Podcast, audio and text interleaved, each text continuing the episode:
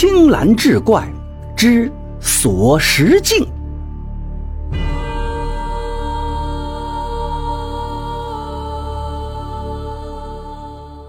说完，他就伸长脖子朝车外喊道：“停车！”那公子没想到他会直接拒绝，顿时有些错愕。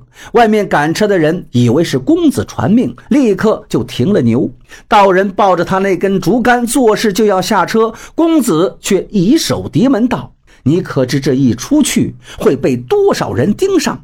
明日天不亮，你就可能被沉尸城外了。”道人一愣，伸手挠挠下巴道：“哎呀，这倒也是。”今日死的那人是上师局家人，他们与不少皇族中人有密切来往。这人却忽然死得如此蹊跷，明显是被人谋杀，并且捆绑沉水。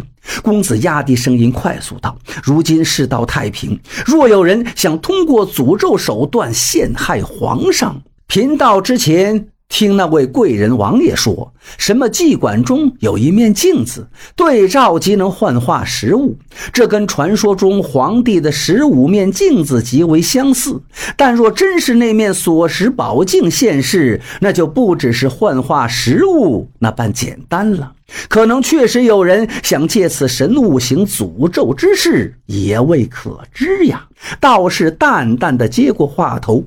易四王和那个上师局家人都曾在脂皮画区妓馆竞价见那个花瓶仙，若有干系，也许就是那薛小班。你寻镜子，我寻人。公子的目光直直地看入道人眼中，探寻意味明显。那年轻道人嘴角弯起弧度，为人也十分爽快。同去就同去。公子露出笑意，同时扬声朝车外喊道：“走吧。”牛车继续慢吞吞的走起，咕噜咕噜驶出了这段偏僻的街巷。因为是过节，汴梁城的夜市在黄昏时就提前的喧嚣起来。从小甜水巷口一带延伸出比平时多一倍的干鲜果子摊贩，生腌水木瓜、药木瓜、鸡头石、梅子浆、糖荔枝、杏片尤其是新制好的嘉庆子，全用夺目的玫红匣子盛住。一个细瘦男子这里摸摸，那里看看，经过一个卖香辣罐费和香辣素粉羹的担架子前，就停了下来。将两样各买了一碗，但端起来用筷子挑了几下，并没入口，而是拿到街边倒给了一个乞丐的碗里。卖羹的贩子自然就不乐意了，指着他道：“你嫌我的羹不好吃吗？你这是羞我怎么着？”汉子把两个空碗扔回给那贩子，说：“我没给你钱吗？你给钱也不能倒我的羹啊！”贩子更火了：“我又没倒在地上，我也是给人吃了呀！”汉子不甘示弱，卷起袖子，俩人这一吵嘴，引得周围人观望过来。砰的一声，忽然一声破碎声响，众人循声望去，竟然是那个乞丐手中满碗的香辣羹都砸在地上，人显得极其痛苦的捂住喉咙，已经咽下去的粉羹和白沫逐渐从口鼻中溢出。围观的人惊的是四下退避，那贩子更是面无人色，怎么？但很快他就反应过来，上前揪住那买羹的汉子，道：“是你在我的羹里动了手脚，你要讹诈怎的？”你无凭无据，不能胡说。汉子也急了，两人便厮打起来。就在这时，巷口另一处卖香饮汤的摊子上，也有两个捧碗喝汤的路人，忽然捂着肚子就大呕起来，继而倒地抽搐。不一会儿，就惹到附近巡防的营队跑来查看。领兵的军头喝问：“怎么回事？”卖羹的把原委一说，军头就问。你是否用过附近的河水洗碗？那人点头说是。军头严厉道：“你不知今日河里冲出许多浑水与死鱼吗？附近已不止一家因为用过河道的水而引发呕逆急症。”说时，就让人去拾起路边的乞丐，并宣传道：“近日城中鼠患严峻，今日虽逢中秋佳节，但饮食需加倍注意，商家莫要骚乱。”大家眼瞅着巡防军队效率极高，一会儿功夫就解决了骚乱。那个买羹的汉子四下张看一会儿，没什么人再注意到他，便秀起双手，一个人往江行后巷的方向走去。一辆从刚才起就停在巷口对面的牛车上，道人望向一直注意事态发展的公子道：“那人故意在食物里动了手脚，你看见没有？搅和那碗时，他好像在里面抖进点什么。不然，就算那贩子确实用河水洗碗，但人吃坏肚子也没有那么快就发作出来的。”是是是，公子缓缓点头，思忖着什么。这时，一个跟班模样的人来到车帘外，禀告道：“义四王爷带着人骑马往这边过来了，好像是要去织皮画曲祭馆。”他，公子一愣：“义四王府今晚不是要举办家宴吗？”跟班点头道：“原本是的，但听说他家管事白天就命人上药店买回许多灭鼠药来，想来府上鼠患实在严重，王爷待不下去了，所以才出的门。鼠患，道人听到这事倒没什么反应，只是理所当然的耸耸肩道：都应了。难道真有上天降下的异象？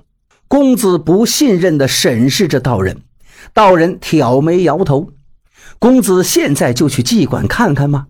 去吧。”公子点头。两人先后下了车，公子只带着道人和一个随从，三个人朝织皮画曲妓馆走去。织皮画曲内的艺妓皆是有越级的官妓，所以来此游宴的武陵年少及豪贵子弟，大多只为寻觅上乘的音乐歌舞，并不是简单的枕席皮肉欢乐。此刻馆内堂廊开阔，廊屋上的丝竹管弦正演奏的酣畅热闹。奴趁心带着打扮的诸围翠绕的姑娘们，正穿梭在迎来送往之间。在市井人群中，一袭华贵的紫色披风的公子身边虽紧跟了个年轻道人和随从，但不凡的气度依然使人侧目。公子让道人陪他在表演歌舞的亭榭边雅间落座，随从去张罗来一壶茶、一壶酒，并几样小吃。这个角度既可以看到亭中的歌舞，又能观察到不远处悬挂着平仙画像的棚屋。那里此时已经聚集了不少排队准备进去观看的客人。据说今夜仙子要广布功德，所以参观的人只需交一贯钱，入内后还能得到仙子一盅茶或一枚仙果。随从替二人去领了花筹，估算时间，大约也要排到一两个时辰后才能入内。年轻道人拨着松子，讪笑道：“若是真仙，哪有空闲在这等着凡人逐个参观呢？”看了一会儿，好几个人从棚屋内进去又走出，道人眯眯眼睛，凑近公子道。那些人进去时面色如常，出来却个个脸色泛红，像是喝过酒一样。但是棚屋里没有开后门，也不见有人往里面递送茶水酒食。他们进去吃喝的都是什么呢？公子神情有些困惑。道人往嘴里丢了几颗松子，忽然抻脖子眺望一下，道：“哎，那个人。”就在一段狼屋的拐角处，刚才往香蜡羹里投东西的那个男人正走了出来，不过已经换上了簇新的衣服，头上也戴起一方绿泽。他径直走到平仙棚屋前，便一直守在那里。公子那位机敏的随从便走开去，过一会儿回来禀告说，那个人就是薛小班的班主，只知姓薛，平仙就是他带来的。据人说，他还有些跟平仙类似的奇技技巧，所以很得这里的老鸨奴趁心的看重。说话间，就有人叫到公子和道人的花筹号数。公子起身过去，道人紧随其后。走到棚屋前，随从将花绸递给那个戴着绿泽的男人。那人验过没错，就推门让公子进去。但是道人紧贴着公子身边，也往屋里挤。那人就伸手拦住道：“一次只能进去一个人。”道人咧嘴一笑：“我家公子万金之躯，不能无人随侍啊，还怕花瓶仙子吃了你家公子吗？”那人调侃道，引来周围人一阵哄笑。道人却冲他打了个响指。听说你家平仙邪门啊，不防着点怎行？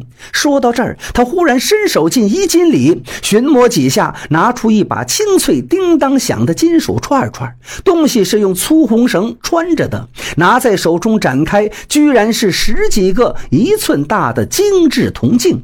道人故意把铜镜串展示给周围的人看。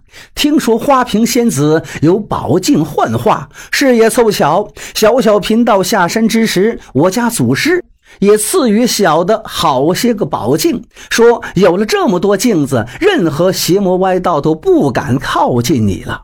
道人故意用诙谐的腔调说话，展现铜镜的样子又夸张滑稽。那些进去看过平仙的人都嚷起来：“看他有这么多宝镜，跟平仙拿的一模一样。”又有人说：“小道士，莫非你家仙山是专门开镜子铺的？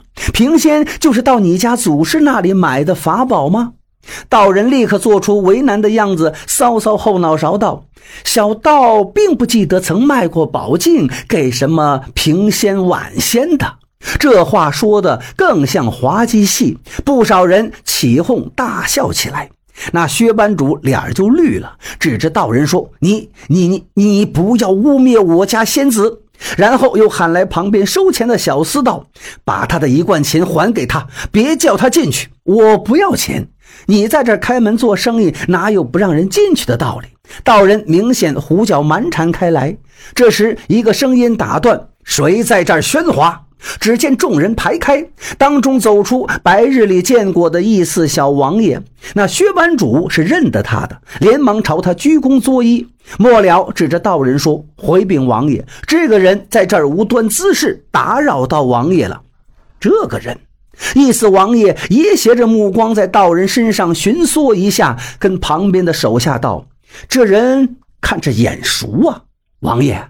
白日里您在东水门路过，遇到昭信军节度使赵从玉赵将军时，这人就在旁边。”他的手下提醒道：“哦，意思王爷眼睛看到道人手里的镜子，想起来了，你就是那个卖镜子的，你怎会在这儿啊？”哎，那位公子，薛班主这时才发现，刚才竟顾着跟道人贫嘴了。他跟随的那位华服公子，不知何时就不见了。棚屋的门是虚掩着的，他赶紧推门往里面张望，是进去了吗？哎，我家公子呢？道人趁着这当，手里的镜串往怀里一塞，然后一猫腰，就从薛班主身边钻进了棚门里去。他快得跟一尾活鱼似的，抓都抓不住。进到屋内，内里装饰的还算齐整。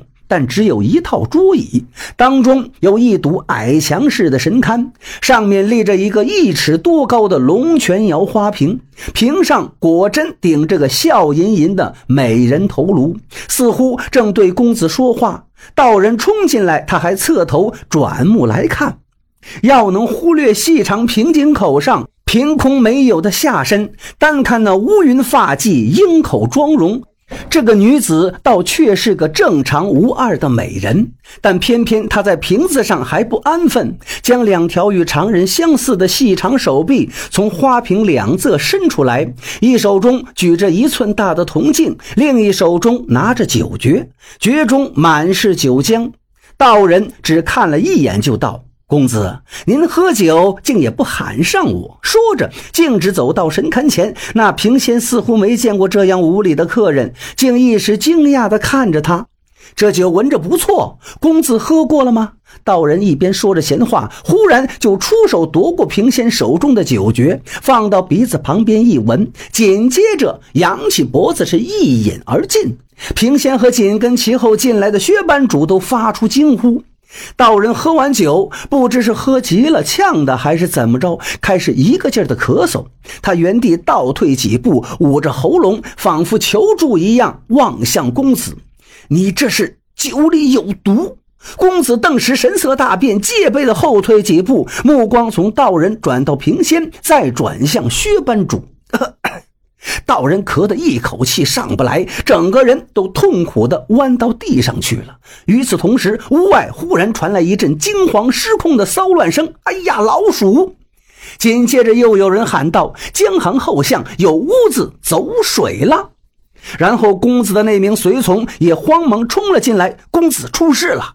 当看清道人的惨状时，他醒过味来，回头怒视薛小班主道：“你们给他吃了什么？”那班主瞠目结舌，不可能那么快。话一出口，他随即醒悟，连忙将身拦在平仙面前，道：“这道士故意来捣乱的。平仙的酒是仙酒。”门外突然传来一阵狗吠，还有一些男声的呵斥，听着像是巡防兵卒们的阵仗。班主怎么办？花瓶上的女头好像慌了，满面花容失色的左右摆动。那班主脸色更加难看，低声骂了句：“闭嘴！”然后就对屋内三人道：“大人们，快请出去吧。”随从还想与他争辩，这时外面喧杂声音更大，远远的似乎有木料倒塌的声响夹杂其中。